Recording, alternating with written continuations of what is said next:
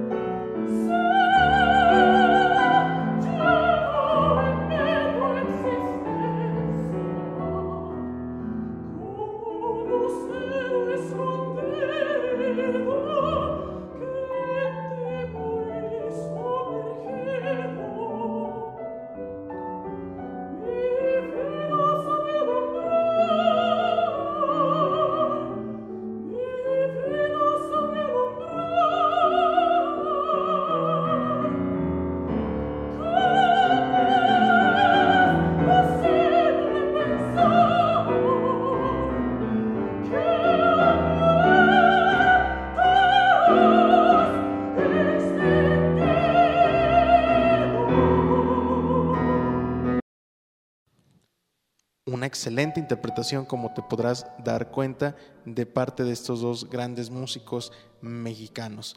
Y ya para adentrarnos un poco más en el tema, primero déjame invitarte, si es la primera vez que nos escuchas, a que te suscribas aquí a nuestro canal de YouTube, que actives la campana de notificaciones para que estés al pendiente de los próximos eh, programas. También, igual si ya has visto alguno de nuestros programas y aún no estás suscrito, te invitamos a que lo hagas. Es una manera de, apoyarnos, de, ayudarnos a continuar haciendo esta, esta labor en CONEME de México. También te invitamos a que conozcas los demás programas, todos son interesantísimos, todos eh, sé que les van a gustar. Entonces pueden ver el catálogo que tenemos aquí en, en videos, también está la lista de reproducción del Festival de Música Mexicana José Rolón, que fue hace, hace algunos días solamente. También te invitamos a que pases y la conozcas. También te invito a que conozcas nuestras redes sociales. Nos encuentras en Facebook o en Instagram como arroba México con M. Y también saludo, aprovecho para, mandar un saludo a la gente que nos escucha en las diversas plataformas digitales como lo son Spotify, Apple Podcast, Google Podcast, etcétera. También eh, te invito, si no nos conoces ahí, nos puedes escuchar en estas distintas plataformas en formato de, de, podcast. Ahí nos puedes escuchar mientras conduces, mientras vas en el transporte público o en tu casa simplemente. Eh, tenemos ya ambas, ambas opciones. Nos puedes escuchar en YouTube o en esas plataformas. Y para ya no dar tanta, tanta vuelta, vámonos directo a esta entrevista que realizamos en CONEM de México a la doctora Yolanda Tapia. La entrevista en CONEM de México. Hola, ¿qué tal Yolanda? Muy buenas tardes. Buenas tardes. Es un gusto darte la bienvenida aquí a CONEM de México. Muchas gracias por tenerme. Es un placer para mí estar con ustedes. Y más, bueno, sinceramente el, placer es, es, nuestro y más por el tema que vamos a, tocar el día de hoy. Ya lo platicaba en la introducción del programa. Eh, Carlos Chávez es un, es un compositor que, me gusta bastante, el cual eh, admiro. Y poder hablar con, con, alguien que ha hecho un trabajo de investigación tan a fondo eh, como tú, pues realmente es, es un privilegio para nosotros. No, muchas gracias. Es la, primera vez, de hecho, en la que voy a tener el espacio para hablar un poquito acerca de, la investigación que hice durante mi doctorado. Y, bien, mira, antes de comenzar en el tema directamente de, Carlos Chávez, nos gustaría, eh, para la gente que no te conoce, nos, nos hablaras un poquito de quién es la doctora Yolanda Tapia. Ok, ah, bueno, pues eh, mi nombre es Yolanda Tapia, eh, yo soy originaria de Jalapa, Veracruz, eh, estudié ahí eh, mi licenciatura en la Universidad Veracruzana. Eh, fui, alumna de la maestra Patricia Casillo de piano y después trabajé también en el Instituto Superior de Música del Estado de Veracruz como acompañante.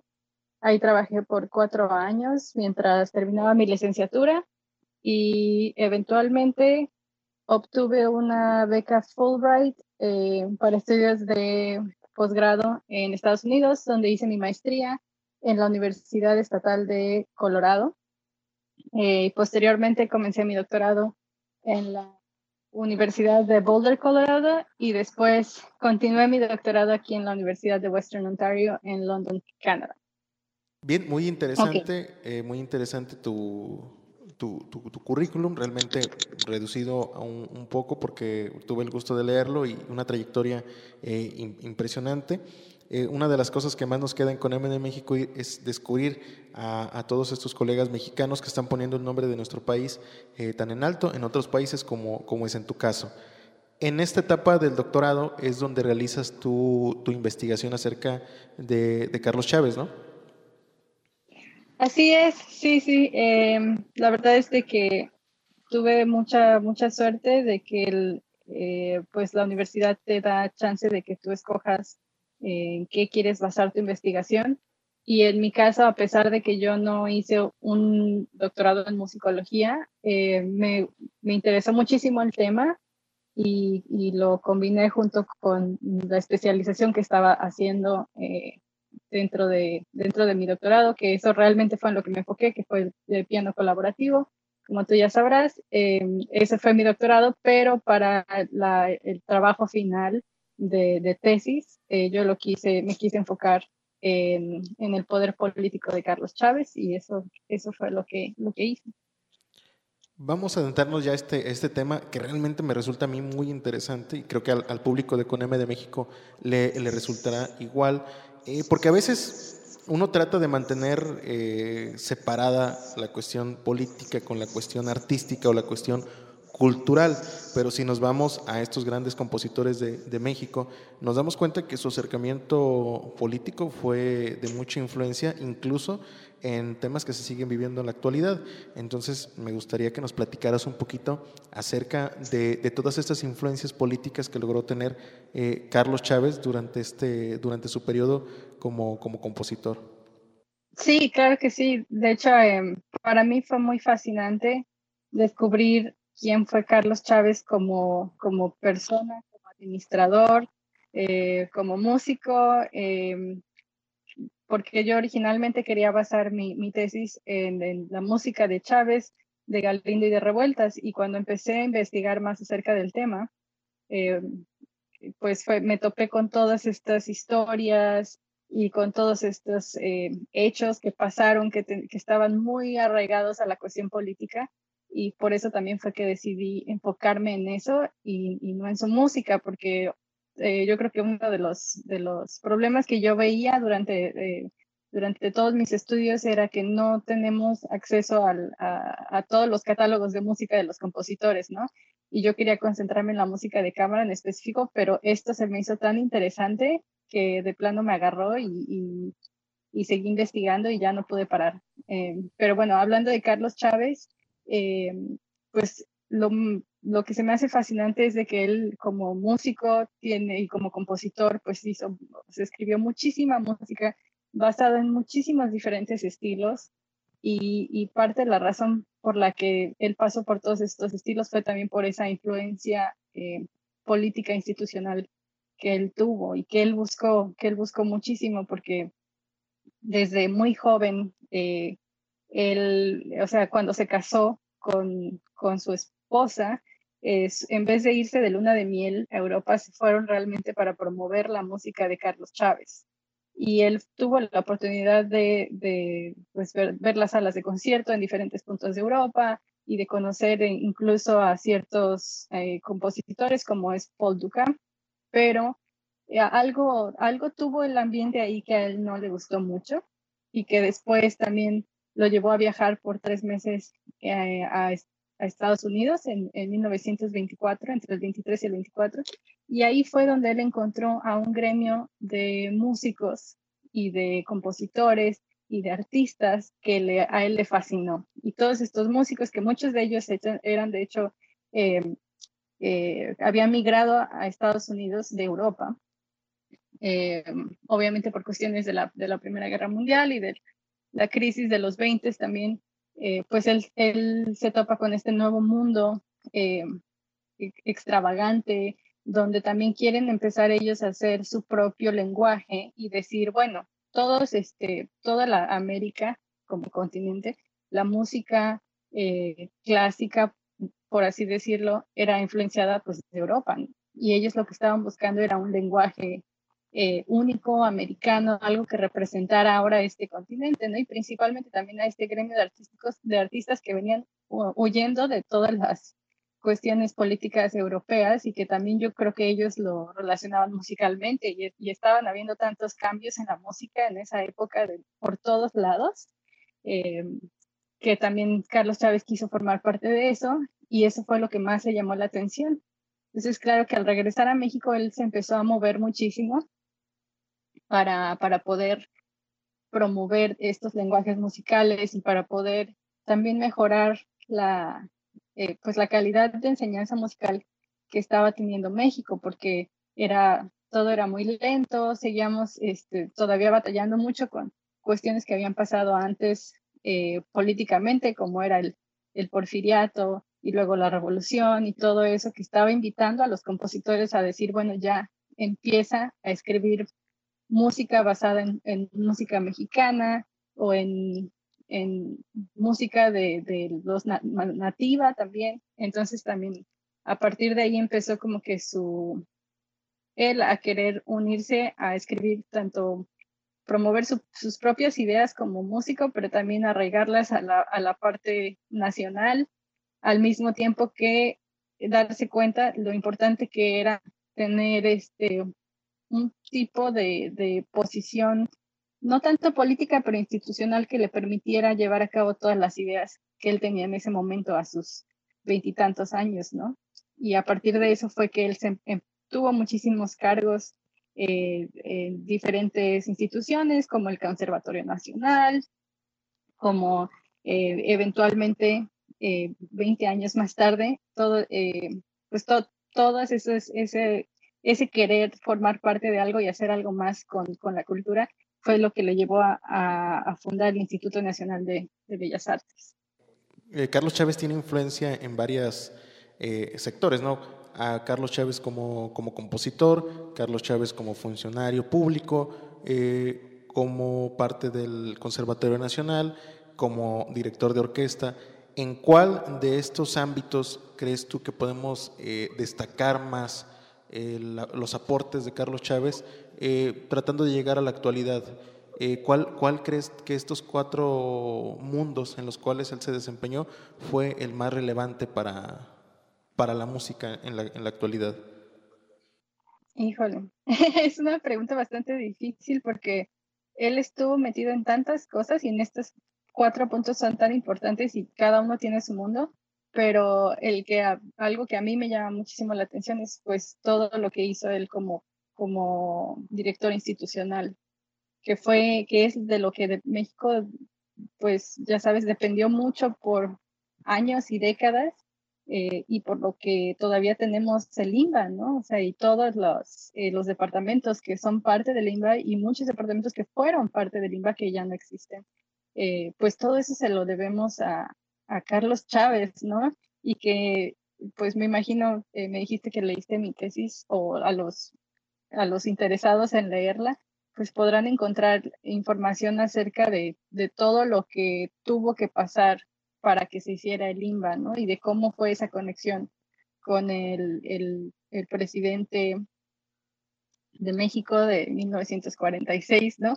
Para, para que él pudiera, este, Miguel Alemán, perdón, para que él pudiera formar el INBA, o sea, cuáles fueron todos estos este, raíces que él tuvo que echar y, de y de amiguismos que él tuvo que hacer para, para que esto se pudiera llevar a cabo. Creo que eso es algo que, que también eh, hizo que se fundaran más cosas, incluso porque como parte del LIMBA, él también fue que fundó la, la Orquesta Sinfónica Nacional, que ya existía y que lo que él hizo fue prácticamente pasarla a esta institución.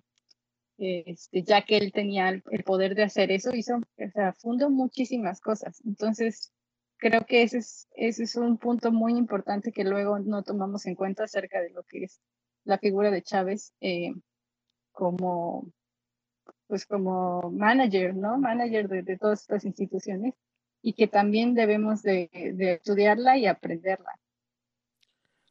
Una de las cosas que más me, llamó la, atención de tu, de tu tesis, que tuve el gusto de, leerla realmente, un documento muy interesante, mucha información, eh, información casi desconocida, y una de las cosas que más me, llama la atención es la cercanía de Carlos Chávez a los actores políticos de la, de la época. Eh, ¿Crees tú que ahorita en estos momentos hay, hay una separación entre el arte, o más bien la cultura y la política? Estamos como un poquito, eh, o algunos compañeros artistas están un poco eh, peleados con este, con este sector. Pero ¿crees que para el desarrollo hace falta nuevamente quizá ese, esa cercanía entre esos dos, entre esos dos mundos. otra, otra, otra pregunta bastante difícil porque creo que creo que hay ah, que todo depende de cómo se maneje y de quién esté, ya sabes, de cuáles sean, eh, de quién esté a cargo de, de eh, políticamente también en el país, porque eh, en este caso, Carlos Chávez, eh, pues que, que estuvo, fue tan cercano a Miguel Alemán y que de hecho él fue quien manejó la campaña cultural de Miguel Alemán, pues fue que le permitió hacer todo esto, ¿no? Y actualmente, y en esa época también por eso es que Chávez tuvo tantos enemigos, fue porque mucha gente no estaba tampoco de acuerdo con las políticas de Miguel Alemán. Incluso, eh, pues él es considerado eh, uno de los presidentes más corruptos que ha tenido México y con quien se, bueno, con quien leí eh, que está documentado que la corrupción se dio así al, al 100, ¿no? Y que ahora es lo que, lo que combatimos tanto en, en México, ¿no? Y, y pues muchos eh, músicos y artistas mexicanos, por supuesto que estamos muy metidos en qué está pasando políticamente en México porque hemos tenido un cambio radical eh, en cómo se, los gobiernos, cómo se están manejando desde el PRI hasta ahora Morena y que no vemos un cambio que favorezca la cultura tampoco. Sabemos que al contrario, hay mucha eh, presión y mucho temor de que desaparezcan eh, instituciones culturales con, este, con esta nueva política de, de Morena, ¿no? Que, que para nosotros, para muchos de nosotros, representaba un cambio para México y que pensamos que iba a ser un cambio que iba también a a favorecer al, sector cultural, eh, porque, pues porque México se promueve en el extranjero y dentro del mismo país como un país muy rico en cultura, muy rico en, música y en arte y todo eso, y no vemos que haya, que esté habiendo este apoyo, ¿no? O sea, tanto como, eh, como esperábamos al menos. Entonces, pues yo creo que sí, estamos los músicos mexicanos y artistas mexicanos, claro que estamos eh, muy informados y muy metidos en esto. Y, y pues hemos visto también que ha habido eh, cambios que han favorecido en cuanto ves que el sector cultural está arraigado con el sector político, eh, porque, por ejemplo, lo pudimos ver con la formación de la Orquesta Sinfónica de Boca del Río, eh, y, con, y con la construcción del foro de Boca del Río en Veracruz, que no existía y que se hizo gracias a esta, eh, a, que, a que fue una, pues un trabajo de dos, ¿no? De tanto del sector cultural como del político, o sea, hubo apoyo ahí de, de ambas partes, ¿no? Y entonces, ahorita creo que, que, es muy importante que al menos estemos al tanto y que, y que sigamos, sigamos luchando por, eh, pues por darle importancia a, la parte cultural y artística del país, principalmente en estos tiempos de, pandemia, ¿no? Porque estamos viendo que lo que hace que las personas eh, pues se mantengan sanas mentalmente, mucho de mentalmente y, emocionalmente, mucho de eso depende de la, de, la cultura y, de, y del arte, y eso es lo que nos mantiene entretenidos. Entonces, no veo por qué no buscar eh, que haya más eh, pues unión y empatía entre los dos sectores que son tan diferentes. Ese que tú mencionas es un ejemplo importantísimo sobre el desarrollo cultural en manos de, de, o en conjunto con un trabajo político, ¿no? El, foro de Boca del Río, la orquesta. Hace algunos programas tuvimos aquí a Andrés Santín, director del, programa de Orquestando Armonía, de ahí de, Boca del Río, y platicábamos un poco de, esto que tú, que tú mencionas. Eh, ¿por, qué me, ¿Por qué hacerte estas preguntas? Bueno, porque el, trabajo que tú hiciste eh, es un trabajo más enfocado en el ámbito eh, político de un compositor, que a veces existe este tabú entre, entre los músicos, ¿no? De que tenemos que tener ese lado un poquito separado. Entonces, por eso me atrevo a hacerte estas, estas preguntas. Eh, pero regresando un poquito a, Carlos Chávez, realmente muy interesantes tus, tus respuestas. Eh, regresando un poco a Carlos Chávez, eh, para la gente que no ha tenido el gusto de, de leer el trabajo que tú hiciste, ya destacaste ahorita el trabajo que hizo como, como director institucional. ¿Qué más podrías destacar del trabajo de Carlos Chávez en su trascendencia dentro de la música eh, mexicana, ya dejando un poquito a lo mejor el lado de la, de la institución y centrándonos un poquito más en el, en el lado de los cambios musicales. Sí, bueno, también cuando, cuando hablamos acerca de la música de, de Carlos Chávez, eh, de, cuando la empezamos a analizar desde que él empieza a escribir sus primeras composiciones, hasta lo último que hizo, o sea, te das cuenta de que la gama de estilos es infinita.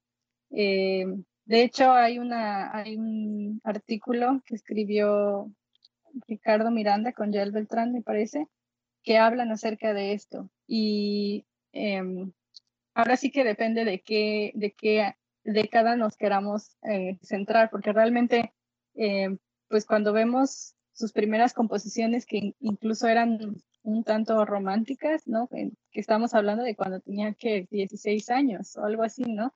Y después vemos que empieza a escribir este, sus hexágonos y polígonos y las sonatinas de, piano, de violín y de cello, pues ese empieza a tornarse otro lenguaje completamente distinto y que también hay este, artículos que hablan acerca de esto y que, eh, y que mencionan incluso otras corrientes artísticas como el estridentismo que surgió en, en Puebla en, los 20 eh, y que lo comparan con esta, con esta corriente, ¿no?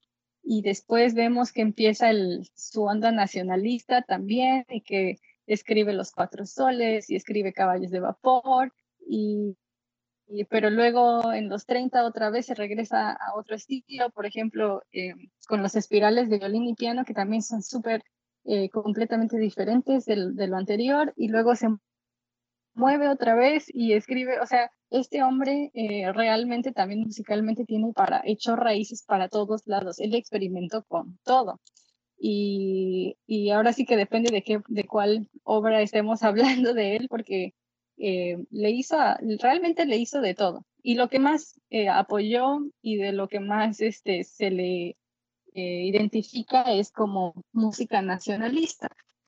Pero pues no fue todo lo que él hizo, ¿no? O sea, realmente es de que tiene una gama de estilos infinita y eso existe en todos los lenguajes musicales en México. Creo que es también algo de lo que deberíamos estar hablando mucho como músicos mexicanos, sino de todos los estilos que tenemos en la, dentro de la música clásica en México, infinito. O sea, cuando ya empezamos a enfocarnos en, los, en, en el siglo XX, eh, la evolución de la música mexicana y lo que muchos otros compositores estaban haciendo, que no están relacionados con el grupo de amigos de compositores de Carlos Chávez, pues es cuando empezamos a ver que realmente eh, también existió un hartazgo del nacionalismo en algún momento y Carlos Chávez también fue parte de eso. Carlos Chávez también en algún momento escribió artículos donde, donde empieza a hablar de, de esto, de que bueno, ya estuvo bueno con el nacionalismo, ahora vamos a experimentar con otro tipo de música, ¿no? Entonces, lo que yo puedo decir es de que tiene, está influenciado mucho por, por música eh, americana y por sus amigos compositores americanos también. Está muy influenciado por pues, la música tradicional mexicana pero al mismo tiempo experimentó, o sea, tiene sus obras experimentales. Entonces, realmente, eh, en cuanto a estilos de música, es tan rico que ah, pues podríamos empezar con un estilo y después hablar de otro y de otro, podemos pasar horas aquí. Entonces, dependiendo de qué estilo te quieras enfocar, eh, podemos hablar de algunas de sus obras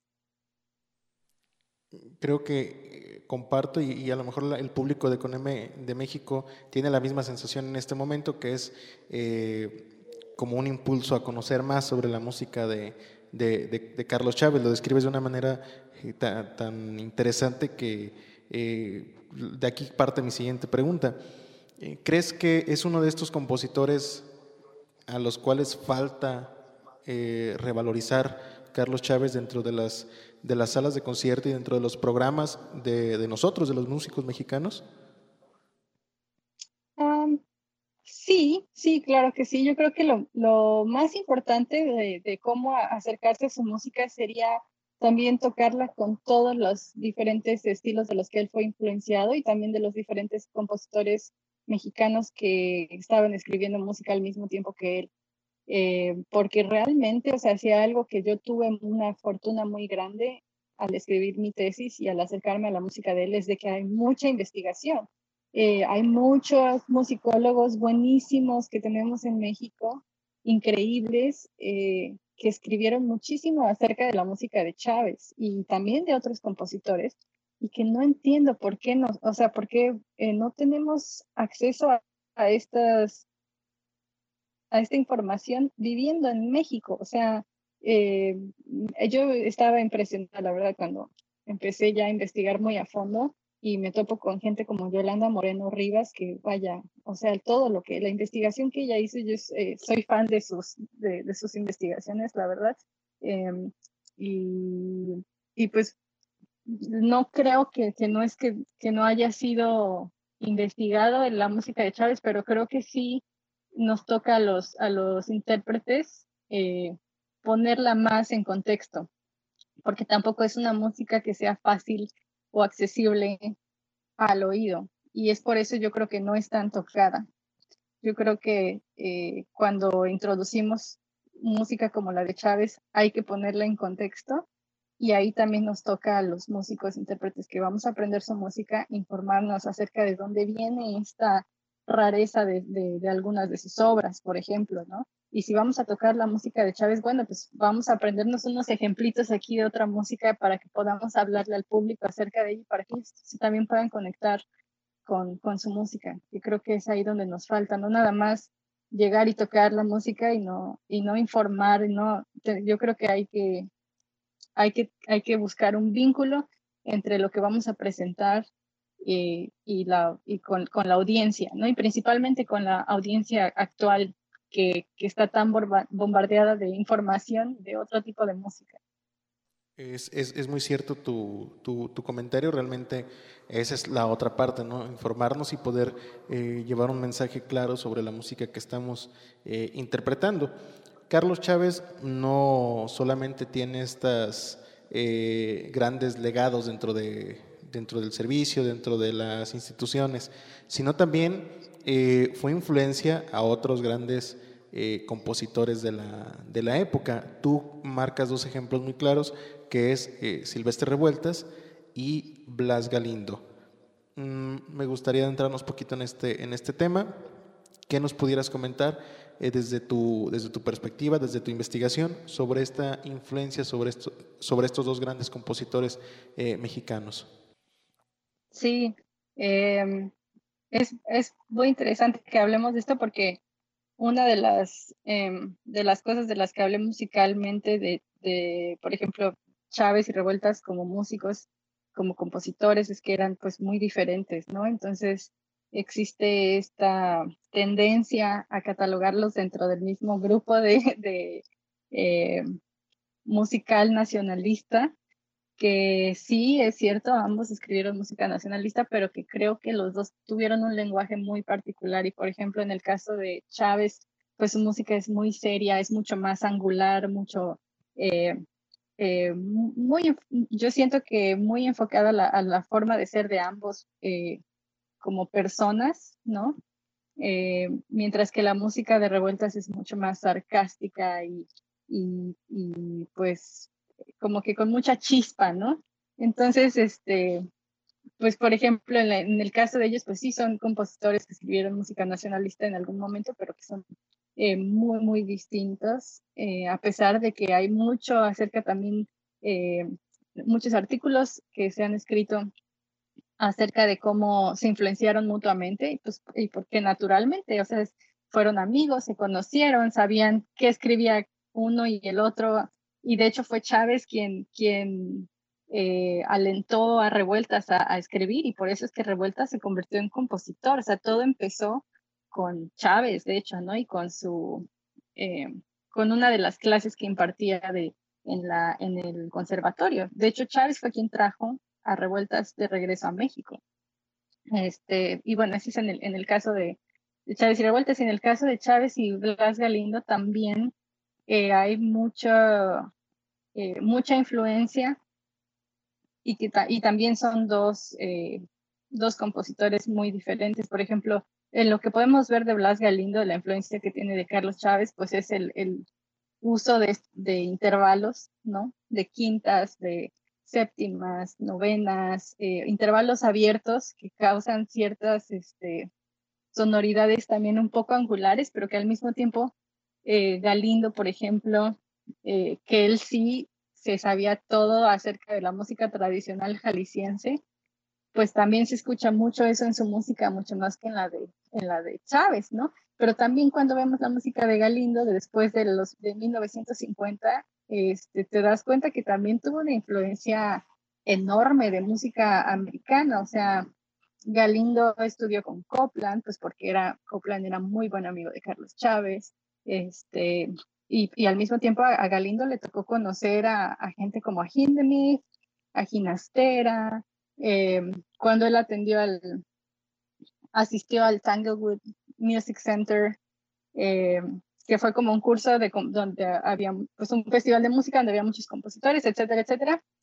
Eh, ahí fue donde él también tuvo cercanía con muchos diferentes estilos, incluso conoció a Leonard Bernstein también, que era este, un joven y que aparte, pues sabemos que, que tuvo ahí sus que veres con, con Copland. O sea, cuando, cuando te das cuenta realmente, la música americana y la música mexicana y latinoamericana se influencian entre sí muchísimo, pues porque todos estos compositores en algún momento se conocieron, en algún momento convivieron. Eh, entonces, pues realmente es, es más que nada hablar de muchos diferentes estilos y de cómo se conectan, cómo es que cada uno de los, nuestros compositores mexicanos eh, escribió su lenguaje personal basado en todas estas este, eh, conexiones que tuvieron, tanto con otro tipo de música y compositores. La, la verdad, muy, muy interesante tu aportación y creo que tendremos que realizar más adelante alguna otra eh, participación contigo, que realmente eh, lo que he podido ir conociendo de tu trabajo ha sido muy, muy interesante. El, el, viernes pasado estuve en una, en una conferencia por Zoom muy, muy, muy interesante que diste. Entonces creo que, que en algún momento tendremos que tenerte nuevamente en, en CONEME de México.